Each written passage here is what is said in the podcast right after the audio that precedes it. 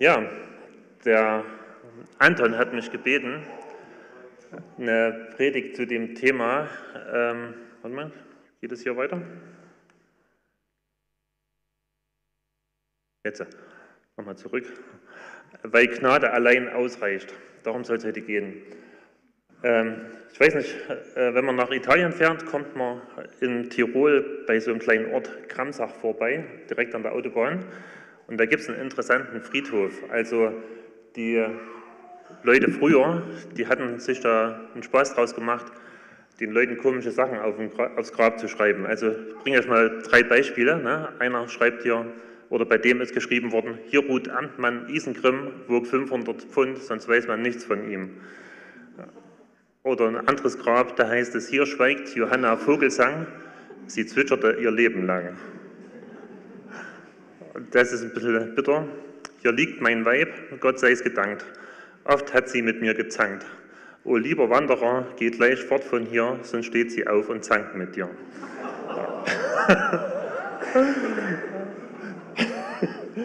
ähm, ich, das ist eigentlich nur die Überleitung zum, äh, zum Traum, den ein Pastor hatte. Und er hat in dem Traum seinen, äh, seinen Grabstein gesehen. Und dort stand auf dem Grabstein Folgendes. Da stand, er hat die Erwartungen nicht erfüllt. Und dadurch ist ihm klar geworden, ähm, wie sehr er darunter gelitten hat oder gerungen hat, von Menschen oder auch von Gott Erwartungen zu erfüllen und statt aus Gottes Gnade, aus Gottes Liebe zu dienen. Und vielleicht geht es genauso. Vielleicht hast du den Eindruck, ähm, dass du als Mutter, als Vater, als Ehemann, als Ehefrau, als Ältester, als Mitarbeiter hier in der Gemeinde, als Christ, dass du den Erwartungen nicht genügst, dass du versagst. Äh, vor ein paar Jahren ist in den USA eine Umfrage durchgeführt worden in mehreren Gemeinden und da ist rausgekommen, dass 60 äh, Prozent der befragten Christen, die hatten den Eindruck oder hatten das Gefühl, Gott nicht gerecht zu werden. Also die haben ständig unter Schuldgefühlen gelitten. Sie hatten den Eindruck, wenn Gott auf mich schaut, auf mein Leben schaut, dann hat er keinen Grund zu lächeln. Also dann guckt er eher grimmig oder enttäuscht, äh, weil er sich an mir nicht freuen kann, weil ich ständig wieder versage, weil ich nicht genüge, weil ich nicht so lebe, wie Gott das will. Und ich glaube, dass es nicht nur in Amerika vielen Christen so geht, sondern auch in Deutschland, dass sie ständig so ein schlechtes Gewissen haben, so mit Schuldgefühlen sich rumplagen. Und vielleicht geht das genauso. Und ich glaube, wenn du so lebst mit Schuldgefühlen, dich umherplagst, wenn du den Eindruck hast, Gott hat keinen Gefallen an dir, du wirst ihm nicht gerecht, dann wird das früher oder später so zu einem von zwei Reaktionen führen. Die eine ist vielleicht so wie bei dem jüngeren Sohn in dem Gleichnis von den zwei verlorenen Söhnen, der dann einfach weggerannt ist. Ne? Dass du so denkst, es hat ja keinen Sinn.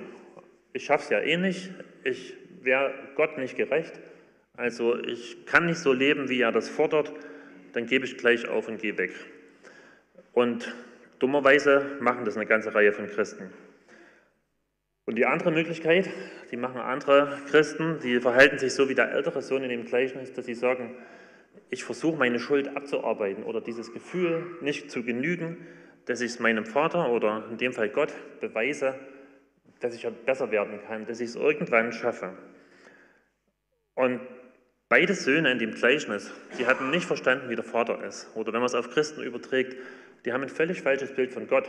Also die, die sehen Gott als jemand, der ständig nur antreibt, ähm, dem man es nie recht werden äh, machen kann, und sie, sie erleben Christsein als etwas Belastendes, etwas hm, Bedrückendes. Ähm, und eigentlich sollte ja Christsein, so beschreibt es die Bibel, von Freude, von Frieden, von Freiheit geprägt sein. Paulus schreibt mal an die Galater, ähm, und da schreibt er ihnen und sagt, ich habe euch das Evangelium verkündigt. Und er hat es miterlebt, wie sie zum Glauben gekommen sind, wie sie gestartet haben, ein Leben mit Friede und Freude mit Friede und äh, ja, mit Freude, mit Freiheit. Und dann schreibt er im Kapitel ähm, 4, Vers 15, ihr wart so glücklich damals, was ist nur aus eurer Freude geworden? Und vielleicht kannst du das auf dich übertragen. Vielleicht hast du das genauso erlebt und sagst, als ich damals mich bekehrt habe, als ich mein Leben Jesus übergeben habe, dann habe ich diese Freude erlebt, diese Freiheit. Und hinterher erlebe ich da gar nicht mehr so viel davon oder da ist die ganz verschwunden, ist so Schuldgefühle da, so das Gefühl nicht zu genügen. Und es gibt eine ganze Reihe Christen, die aus diesem Grund zum Beispiel nicht in den Gottesdienst kommen, weil sie den Eindruck haben, ich passe da nicht hin.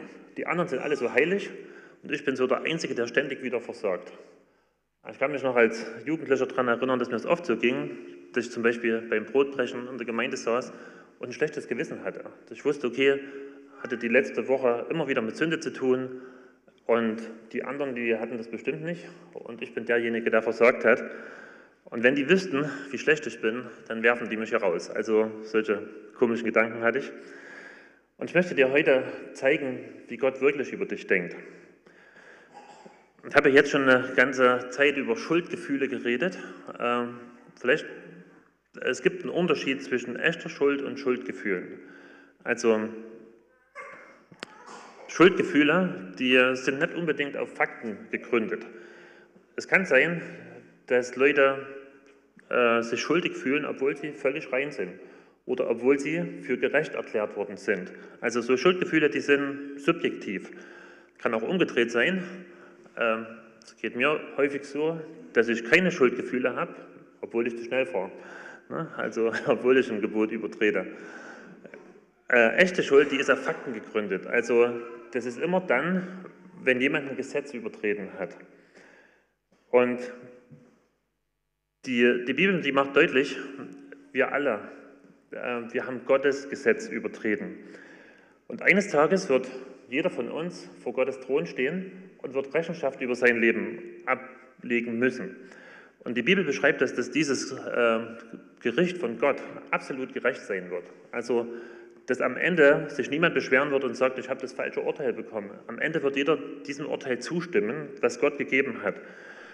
Und äh, in Römer 2, da mal, beschreibt mal Paulus, nach welchen Maßstäben Gott uns richten wird oder wie sein Gericht ist. Und ich lese mal bloß die ersten zwei Verse.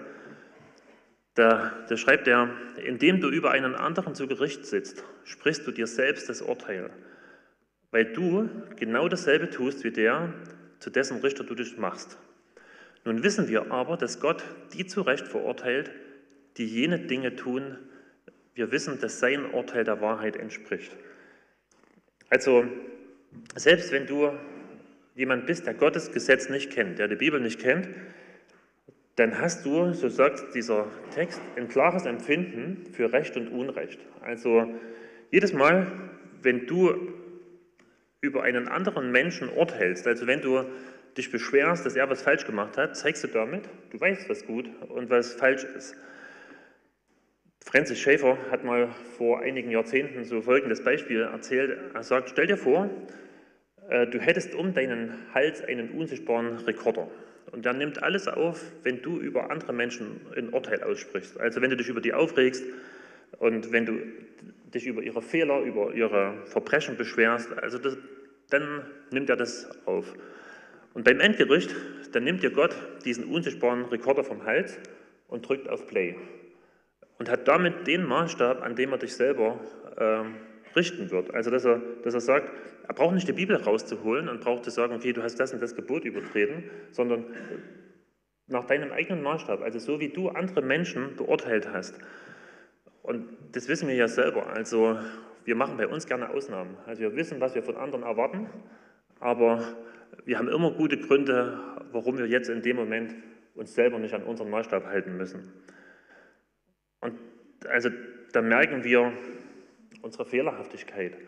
Und die Bibel beschreibt äh, jedes Mal, wenn Menschen in Gottes Nähe kommen, also wenn sie irgendwie was mit dem heiligen Gott zu tun haben, dann hatten sie sofort Angst, dass sie sterben müssen. So eine Begebenheit, die ist in Jesaja 6, da sieht Jesaja so eine Vision von Gott in seiner ganzen Herrlichkeit, Engel um ihn. Und seine erste Reaktion ist, dass er dort sagt, wehe mir, ich bin verloren. Denn ein Mann mit unreinen Lippen bin ich und mitten in einem Volk mit unreinen Lippen wohne ich.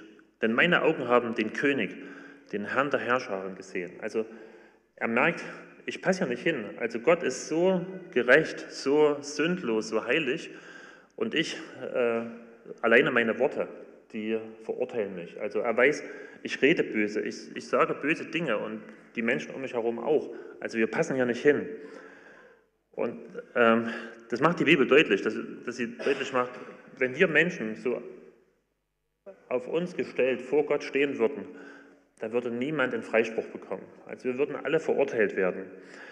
Und aus dem Grund haben sich Menschen so im Laufe der Jahrhunderte überlegt, wie kriege ich denn diese Schuld los oder dass es sich besser anfühlt, dass ich nicht mehr mich schuldig fühle. Und so eine beliebte Methode ist einfach gute Werke. Also, dass ich denke, okay, ich kann das ja wieder ausbügeln, indem ich ähm, ab jetzt äh, mich anstrenge, besser zu werden. Das ist so wahrscheinlich so die Grundeinstellung von uns Menschen. So funktioniert jede Religion. Ne? Im, Im, Islam gibt es tatsächlich dieses Bild, was hier ist, mit so einer Waage. Und man stellt sich das so vor, im Endgericht, da werden auf der einen Seite die bösen Taten, die ich getan habe, hingelegt und auf der anderen Seite die guten Taten. Und je nachdem, was überwiegt, entscheidet darüber, ob man ins Paradies kommt oder nicht. Und, und dieses Denken, das steckt irgendwie so ganz tief in uns drin. Ein alter Bruder, der mittlerweile beim Herrn ist, der hat mal eine Geschichte erzählt, hat im Bergbau gearbeitet in der Wismut und dann hat er ein, ein, äh, ist er schwer verunglückt durch ein Grubenunglück. Und so seine Schlussfolgerung daraus war, an dem Tag habe ich es verschlafen. Ich habe es nicht mehr geschafft, stille Zeit zu machen. Ich habe nicht gebetet und nicht Bibel gelesen.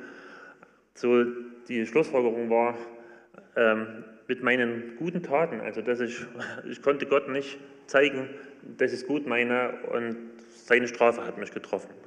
das ist eigentlich traurig, so eine Einstellung über, über Gott zu haben. Und vielleicht kenn, kennst du das auch, dass du denkst, okay, wenn ich gesündigt habe, man schämt sich ja jedes Mal hinterher. Man fühlt sich schuldig und dass man sagt, okay, jetzt zeige ich es Gott, dass ich es besser machen kann. Also jetzt versuche ich wenigstens dreimal nacheinander gut eine gute stille Zeit zu machen. Also, dass ich mal ordentlich Bibel lese, bete oder ich arbeite in der Gemeinde mit, ich spende was. Also ich mache das irgendwie wieder gut. Ähm, ich habe das als, seitdem ich Kind bin, gehört, dass Gott mich liebt. Ähm, und wusste gar nicht, dass der Satz von Hans-Peter Reuer ist, hat letztens der ähm, Harald Nikisch erzählt. Aber der gleiche Gedanke ähm, war, also das ist eine Theorie, Gott liebt mich, aber ich war nicht davon überzeugt, dass Gott mich mag. Versteht ihr den Unterschied? Also so Liebe kann mal so eine Theorie sein, so hoch angesetzt, aber so, dass jemand gerne mit mir zusammen ist, dass er gerne Zeit verbringt, also dass er mich mag und sich freut, wenn er mich anschaut. Den Eindruck hatte ich nicht. Also da, da war ich mir nicht sicher, weil ich dann immer gedacht habe, also so wie ich bin, kann Gott mich nicht gut finden. Und da ist, dann steckt so ganz schnell dieses Denken dahinter, ich versuche das durch gute Werke auszugleichen. Und die Bibel macht das deutlich, das geht nicht. Also in Galater 2, Vers 16. Aber wir wissen jetzt, dass der Mensch nicht durch das Befolgen von Gesetzesvorschriften für gerecht erklärt wird, sondern nur durch den Glauben an Jesus Christus. Darum haben wir auch unser Vertrauen auf Jesus Christus gesetzt, denn wir möchten vor Gott bestehen können, und das ist, wie gesagt, nur auf der Grundlage des Glaubens an Christus möglich, nicht auf der Grundlage der Gesetzeserfüllung. Niemand steht durch das Befolgen von Gesetzesvorschriften vor Gott gerecht da. Also hier sagt das die Bibel sehr eindeutig. Du kannst durch gute Werke, wenn du dich noch so gut anstrengst, das macht dich nicht besser vor Gott. Also Gott wird dich nicht mehr lieben, wenn du Gutes tust. Und umgedreht gilt, er, er liebt dich nicht weniger, wenn du Böses tust.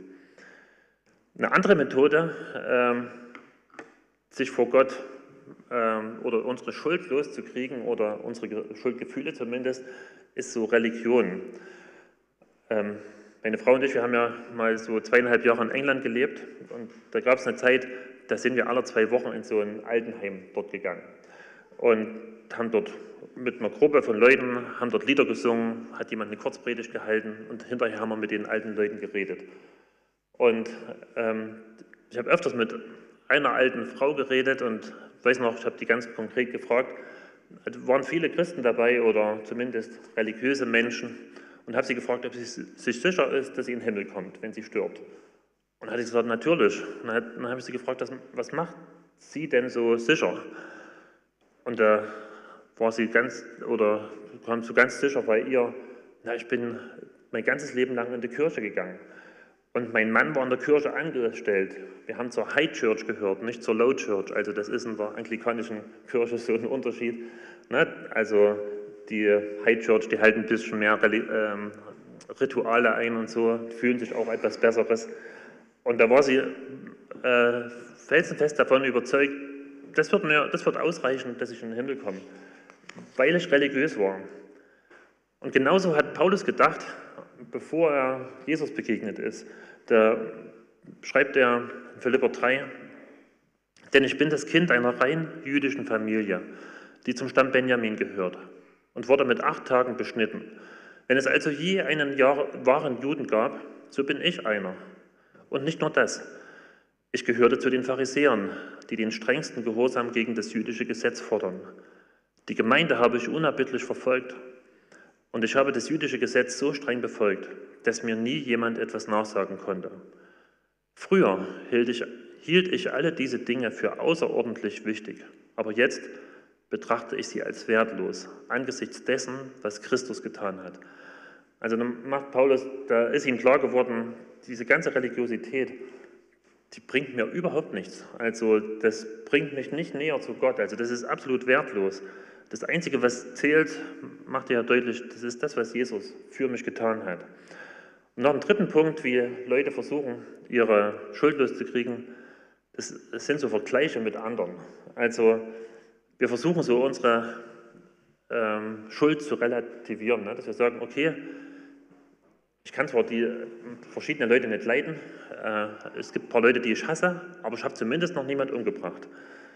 Ein Freund von uns, der ist kein Christ, der ist davon überzeugt, dass er ein guter Mensch ist. Also äh, der hat zumindest eine lange Zeit bei sich zu Hause Drogen angebaut und hat die weiterverkauft, aber ist davon überzeugt, er ist ein guter Mensch, weil er fügt ja niemandem Schaden zu und er zwingt ja niemand, die Drogen zu nehmen. Und er lässt jeden leben, wie er will. Und, und gleichzeitig sagt er, so in meiner Nachbarschaft, da, gibt's, da rennen genügend Spackos rum, die haben alle eine Macke halt. Ne? Also, wo, wo man so merkt, er vergleicht sich mit anderen, äh, die einfach unter ihm stehen. Und das geht uns ja allen so. Ne? Wir alle kennen Menschen, die sind schlimmere Sünder als wir. Und das hilft uns manchmal dazu, uns besser zu fühlen. Und dazu erzählt Jesus eine Geschichte in Lukas 18. Da sagt er, zwei Männer gingen in den Tempel, um zu beten. Der eine war ein Pharisäer, der andere ein Steuereintreiber. Der stolze Pharisäer stand da und betete, ich danke dir Gott, dass ich kein Sünder bin, wie die anderen Menschen, wie die Räuber und die Ungerechten, die Ehebrecher und besonders wie dieser Steuereintreiber da. Denn ich betrüge niemanden, ich keinen, begehe keinen Ehebruch, ich faste zweimal in der Woche und gebe dir regelmäßig den zehnten Teil von meinem Einkommen. Der Steuereintreiber dagegen blieb in einem, einigem Abstand stehen und wagte nicht einmal den Blick zu heben, während er betete. O Gott, sei mir gnädig, denn ich bin ein Sünder. Ich sage euch, dieser Sünder und nicht der Pharisäer kehrte heim als ein vor Gott gerechtfertigter. Denn die Stolzen werden gedemütigt, die Demütigen aber werden geehrt werden. Also Jesus macht da deutlich, das macht dich nicht besser vor Gott, wenn du Leute findest, die noch schlechter sind als du. Also vor Gott sind wir alle auf einer Ebene. Es sind alles Leute, die Gottes Maßstab nicht ähm, genügen und die nicht erfüllt haben. Und aus dem Grund macht die Bibel deutlich, äh, alle unsere Methoden, die helfen nicht, schuldlos zu bekommen. Und aus dem Grund hat Gott das für uns übernommen. Eine Stelle aus ähm, Kolosser 3, äh, 2, 13 und 14, da, da sagt das Paulus und schreibt, denn vorher wart ihr tot aufgrund eurer Schuld und weil euer altes Ich euch bestimmt hat. Doch Gott hat euch mit Christus lebendig gemacht. Er hat uns alle unsere Schuld vergeben. Er hat die Liste der Anklagen gegen uns gelöscht. Er hat die Anklageschrift genommen und vernichtet, indem er sie ans Kreuz genagelt hat. Also hier kommt dieses Bild, dass, dass es gegen jeden von uns so eine Anklageschrift gibt, wo altes Böse draufsteht, was wir im Laufe unseres Lebens begehen. wo wir Gottes Gebote übertreten haben. Und, und hier sagt äh, Paulus, das, das, hat, das hat Gott uns vergeben. Also alle diese, diese alle Anklagen, alle diese Anklagen, die sind ans Kreuz geschlagen worden, weil Jesus für uns gestorben ist. Also das heißt, alles, was gegen dich stand, das ist gelöscht. Also wenn du an Jesus glaubst, wenn du dein Vertrauen darauf setzt, dass er stellvertretend für dich am Kreuz gestorben ist, dann ist deine Schuld weg. Wenn damals zur Zeit des Neuen Testaments, wenn Leute Schulden hatten und hatten die so einen Schuldschein und wenn die die dann bezahlt haben, hat derjenige, bei dem sie Schulden hatten, die hat, hat dann auf Griechisch unten drunter geschrieben Tetelestai. Das heißt vollkommen bezahlt. Und das ist das gleiche Wort, was Jesus ausruft als letztes, als er am Kreuz stirbt. Also da ruft er auch im Griechischen aus Tetelestai. Also das ist bei uns übersetzt mit es ist vollbracht.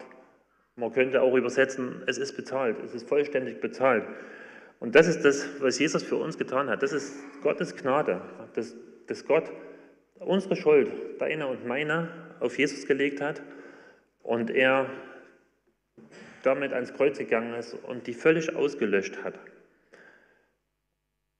In dem Moment, wo du das annimmst, wo du sagst, okay, ich vertraue darauf, dass das wirklich passiert ist, dass das für mich zutrifft, also das bezeichnet die Bibel ja als Glauben, dass du an Jesus glaubst, dann ändert sich dein Zustand. Die Bibel sagt, du wirst eine neue Schöpfung, also du bekommst eine neue Identität. Du warst vorher schuldig und bist jetzt rein, gerechtfertigt. Du hast vorher zum Reich der Finsternis gehört, gehörst jetzt zum Reich des Lichts oder zum Reich des Sohnes deiner Liebe, heißt es mal. Vorher warst du ein Kind des Zorns, also Gottes Zorn lag auf dir. Du hast seine Strafe wirklich verdient und jetzt bist du ein Kind Gottes. Du warst vorher ein Sklave der Sünde, also das heißt, du musstest sündigen und jetzt bist du ein Heiliger oder eine Heilige. Den, also das ist alles neu geworden. Ähm, ich lese mal aus Römer 5 zwei Verse vor. Da, da hat ja Paulus vorher in den vorherigen Kapiteln hat er beschrieben, wie ein Mensch gerechtfertigt wird, also wie Gott einen Menschen gerecht erklärt. Und da macht er das Gleiche deutlich, was im Kolosserbrief steht, dass, ähm, dass Jesus für uns gestorben ist und dass es Gottes Gnade war und dass jeder, der daran glaubt, von Gott für gerecht erklärt wird. Also so, als ob er keine Schuld begangen hat. Und dann beschreibt Paulus in den ersten Versen von Kapitel 5, beschreibt er so, was haben wir jetzt alles bekommen an Geschenken, nachdem wir gerecht erklärt worden sind. Und da heißt es, Vers 5, Kapitel 5, Vers 1, da wir nun gerechtfertigt worden sind aus Glauben, so haben wir Frieden mit Gott durch unseren Herrn Jesus Christus. Also das ist das Erste, was er sagt, du hast jetzt Frieden mit Gott. Vorher warst du mit Gott in einem Kriegszustand. Also er war dein Feind. Also der Einzige, vor dem du wirklich Angst haben musstest, war Gott. Er war gegen dich, wegen deiner Sünde. Sein Zorn lag auf dir. Und er ist derjenige, der dich in die Hölle bringen kann. Und jetzt, nachdem er dich gerecht erklärt hat, hast du Frieden. Also du kannst ihm ohne Angst nahen. Und dann geht es noch weiter. Also durch Jesus Christus haben wir mittels des Glaubens auch Zugang erhalten zu dieser Gnade, in der wir stehen und rühmen uns in der Hoffnung der Herrlichkeit Gottes. Das finde ich so einen schönen Ausdruck. Ne? Das heißt, wir haben Zugang zur Gnade. Also das klingt so, als ob Gnade ein, ein Raum ist, in den wir eintreten mit unserer Bekehrung. Also das bedeutet, ähm, du wirst Gott nie anders erleben als gnädig, wenn du ein Kind Gottes bist. Also du, da hast du ein neues Zuhause. Also diese, diese Gnade, die, die ist jetzt das, was dich umgibt. Also egal wie du lebst, du begegnest einem gnädigen Gott. Also du, du musst nicht mehr Angst haben, dass Gott äh, sauer auf dich guckt oder dass er böse ist, sondern ähm, der lächelt, wenn er dich ansieht. Also für dich trifft das zu, was mal in Zephania 3, Vers 17 über Israel gesagt wird. Da heißt es, der Herr, dein Gott, ist in deiner Mitte, er ist mächtig und hilft dir. Er hat Freude an dir. Er droht dir nicht mehr, denn er liebt dich. Er jubelt laut, wenn er dich sieht. Also das trifft auf jeden zu, der an Jesus glaubt. Also nicht, weil wir aus uns heraus so gut sind und weil wir es Gott gezeigt haben, dass wir es verdient haben, sondern weil Gott ähm, Jesus sieht. Die Bibel beschreibt, du bist in Christus. Also das heißt, du bist so eng mit, mit Christus verbunden, dass alles das, was für Jesus gilt, für dich gilt. Also dass, dass Gott, Jesus ist Gottes geliebter Sohn, Gottes geliebtes Kind. Und weil du mit ihm verbunden bist, bist du Gottes geliebtes Kind. Das heißt, ähm, Gott hat Freude an dir. Nicht, weil du es Gott bewiesen hast, dass du gut bist, sondern weil das Jesus bewiesen hat, weil er ein sündloses Leben geführt hat und den Tod gestorben ist, den wir verdient hatten. Das heißt, du, du musst dich nicht mehr abmühen, musst dich nicht mehr vergleichen mit anderen, musst nicht mehr versuchen, besser zu sein, gute Werke zu tun. Und das ist eine, eine Tatsache, ich sage mal, in diesem Raum der Gnade zu leben, der ist für uns völlig ungewohnt. Das ist, ähm, das sind wir nicht, ähm, das widerspricht eigentlich all dem, was wir bis jetzt erlebt haben. Und aus dem Grund fühlen sich viele Christen immer noch schuldig, obwohl sie vor Gott gerecht erklärt worden sind, obwohl sie rein vor Gott dastehen, weil sie ja mit Jesus verbunden sind. Ich kann mich noch gut daran erinnern, als wir das erste Mal in einem Land unterwegs waren, wo Linksverkehr war. Das hat sich vollkommen falsch angefühlt. Also das kann man doch nicht machen, auf der linken Straßenseite mit dem Auto zu fahren. Ein paar Jahre später äh, waren wir mal in Irland für ein paar Tage im Urlaub, hatten uns dort einen Leihwagen gekauft, das war so mit Handschaltung. Ich weiß noch, jedes Mal, wenn wir an die Kreuzung gefahren hatten und runterschalten mussten, habe ich gegen die rechte Tür geschlagen. Ich saß ja rechts und wollte schalten. ne, das war so ungewohnt, mit der linken Hand zu schalten. Und dann haben wir über zwei Jahre in England gewohnt und das war am Anfang immer noch ungewohnt. Ich weiß noch, äh, wir waren mal wandern und da war so eine Bergstraße, so mehrere Kurven und wir sind dort lang gelaufen, da kommt uns ein Auto dort die Straße runter, wir sind gerade über die Straße gegangen und dort auf der Seite, wo bei uns immer der Fahrer sitzt, sitzt eine Frau und liest Zeitung. Ich habe gedacht, ach du Schreck, die fährt mich jetzt über den Haufen. und das war halt der Beifahrer. Ne? Und dann, nach ein paar Monaten, hat sich das auf einmal normal angefühlt. Also man kann sich daran gewöhnen. Dann ist es uns manchmal schwer gefallen, in Deutschland wieder rechts zu fahren. Und genauso ist es mit der Gnade. Also wir sind es nicht gewohnt, dass Gott uns immer gnädig begegnen wird. Und das fühlt sich so falsch an, so, so ungewohnt, so als ob du auf der falschen Straßenseite fährst. Und, und trotzdem kann man sich daran gewöhnen. Also, dass wir, dass wir das immer wieder aufsaugen und verstehen, Gott hat dich angenommen in Christus. Also, wenn du wieder sündigst, und die Bibel macht deutlich, das wirst du, du, dann musst du nicht deine Schuld abarbeiten. Du musst nicht versuchen, Gott zu beweisen, dass du es das nächste Mal besser machst, weil alle deine Schuld ist bezahlt. Also in Römer, äh, Hebräer 10, Vers 17 heißt es, ich werde nie mehr an ihre Sünden und an ihren Ungehorsam gedenken, meinen, gegenüber meinen Geboten gedenken. Wo aber die Sünden vergeben sind, ist kein weiteres Opfer mehr dafür nötig. Also deine Schuld ist vergeben. Du musst nicht ein Opfer bringen, du musst es nicht abarbeiten. Du stehst völlig rein vor Gott. Und eine ganz tolle Stelle, Römer 8, Vers 1. Also gibt es für die, die, die zu Jesus Christus gehören, keine Verurteilung mehr. Also Gott würde dich nicht mehr verurteilen. Du gehörst zu Jesus, du bist in ihm. Das, ähm, das heißt, jedes Mal, wenn Gott dich ansieht, ist er zufrieden mit dir. Er lächelt. Und das Traurige ist, das ist vielen Christen nicht bewusst. Also sie leben nicht, sie, sie verstehen das nicht, dass sie in diesem Raum der Gnade leben. Sie denken immer noch, es geht um Leistung. Ich muss Gott was beweisen. Und vielleicht denkst du, äh, naja, wenn ich gesündigt habe, dann ist es doch vielleicht sogar ganz gut, wenn ich mich schuldig fühle. Weil das hilft mir ja, das nächste Mal mich anzustrengen, nicht mehr zu sündigen. Also so nach dem Motto, dass Schuld oder diese Schuldgefühle so eine große Motivation sind, um nicht mehr zu sündigen. Und eine ganze Reihe Christen leben so oder sagen, okay, das ist ruhig in Ordnung, wenn der andere sich schuldig fühlt, wenn er sich schämt.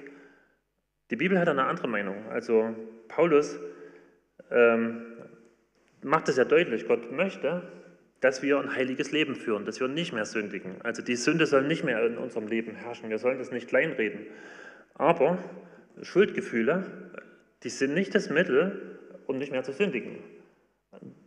Paulus sagt, äh, Gott hat eine ganz andere Idee, was uns dazu motiviert, nicht mehr zu sündigen. Und das ist die Gnade. Also die Gnade ist die stärkste Motivation, nicht mehr zu sündigen. Da heißt es in Titus 2, Vers 11 und 12, Denn in Christus ist Gottes Gnade sichtbar geworden. Die Gnade, die allen Menschen Rettung bringt.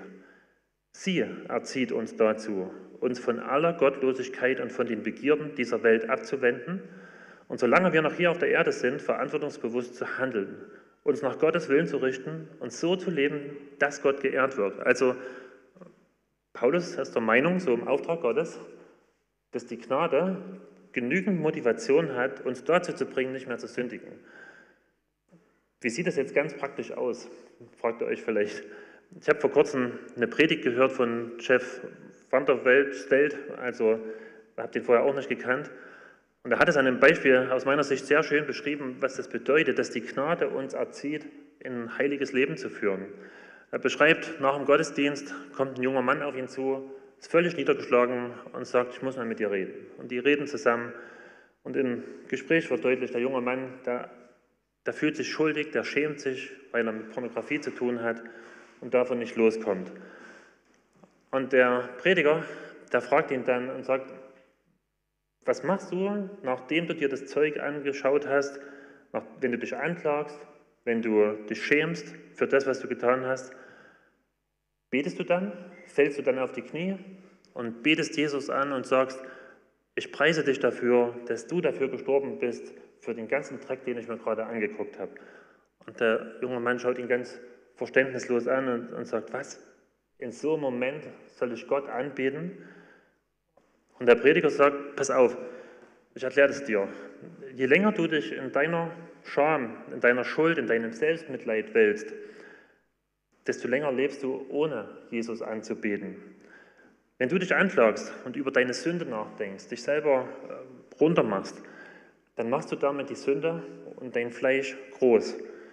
Du gibst ihnen die ganze Aufmerksamkeit und dein Denken dreht sich um einen falschen Gott.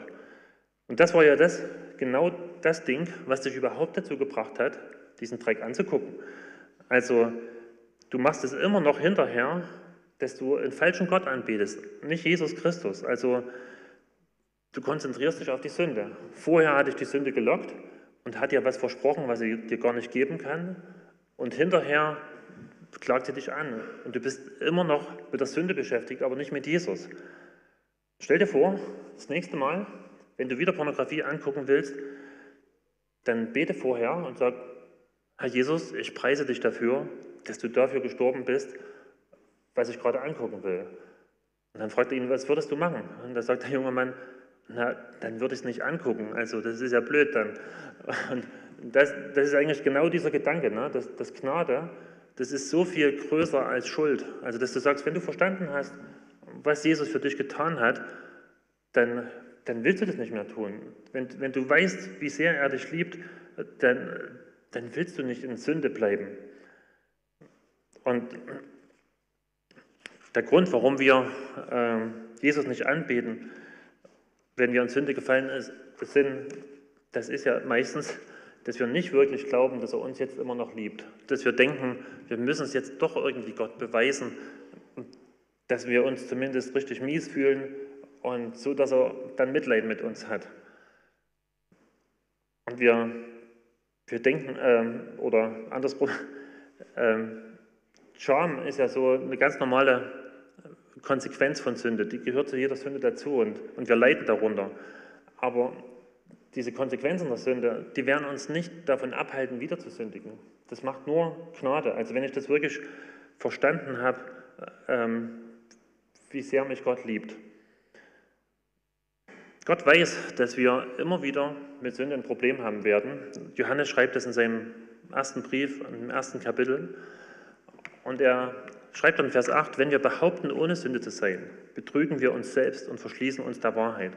Die Verse vorher beschreibt er so ein Licht, ein Leben im Licht, wo er sagt, ähm, dass wir im Licht leben sollen. Und er meint damit nicht, sündlos zu leben. Das macht ja gerade dieser Vers deutlich, sondern er meint, komm mit all deiner Schuld, mit all dem, was wo du dich darüber schämst, komm damit zu Gott und, und bring das ihm. Ne? Das sagt er ja im Vers 9.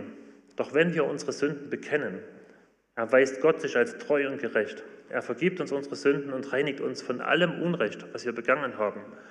Also, das, da macht das ja Gott so, ähm, ganz deutlich. Ne? Wenn du gesündigt hast, dann komm so schnell wie möglich zu Gott. Bekenn ihm das. Er weiß das ja eh, was du getan hast. Also als, als Jesus ans Kreuz gegangen ist und gestorben ist, dann kannte er ja alle deine Schuld. Also die Schuld, die du vor deiner Bekehrung begangen hast, die Schuld, die du letzte Woche begangen hast und die, die du morgen tun wirst. Für all diese Schuld ist Jesus ja gestorben. Und es überrascht ihn ja nicht, wenn du sündigst. Und die Bibel macht ja deutlich, uns ist ja schon vergeben, in ihm. Aber was Gott möchte, ist, dass wir zu ihm kommen, dass wir es bekennen. Und dann heißt es hier, er erweist sich treu und gerecht. Also das heißt, ähm, dafür hat ja schon jemand bezahlt, dafür hat Jesus bezahlt. Deshalb musst du nicht nochmal dafür bezahlen. Und Gott vergibt dir und, und reinigt dich. Er wartet nur darauf, dass du ans Licht kommst und neu seine Gnade in Anspruch nimmst, weil du bist in dem Raum der Gnade. Also Gott wird dir immer wieder gnädig begegnen, weil ja Jesus für deine Schuld schon gestorben ist. Und eine, eine gute Möglichkeit, das so ganz neu zu erleben, ist dieser Herzenstüff. Anton hat mir nochmal gesagt, ich soll euch dazu nochmal ganz herzlich einladen. Und das, das ist ja wirklich eine super Gelegenheit, also so, eine, so ein Prozess strukturierter Buße, wo du so verschiedene Bereiche deines Lebens durchgehen kannst und die Schuld, die dir auffällt, die dir der Heilige Geist offenbart, vor Gott zu bringen und sie zu bekennen und dann so ganz neue Gnade in Anspruch zu nehmen. Wenn du das noch nie gemacht hast, also noch nie an so einem Herzenstüff teilgenommen hast, dann lade ich dich ein, das dieses Jahr zu machen, am Buß- und Bettag. Ich habe das von mehreren Leuten, die das das erste Mal gemacht haben, die haben das so als was ganz Befreiendes erlebt, wo sie gesagt haben, ich habe das so ganz neu erlebt, wie eine große Last von mir abgefallen ist, wie ich diese Gnade so ganz neu erlebt habe. Also herzliche Einladung. Wenn du das letztes Jahr schon mitgemacht hast, lade ich dich ein, das dieses Jahr wieder zu machen. Also beim TÜV, beim Auto muss man ja auch öfters machen. Und es tut unserer Seele gut, einfach den Schmutz, mit dem wir uns belastet haben, mal wirklich auszuräumen, uns neue Gnade zusprechen zu lassen und so ganz neu zu erleben, wie Gott uns wirklich sieht. Amen.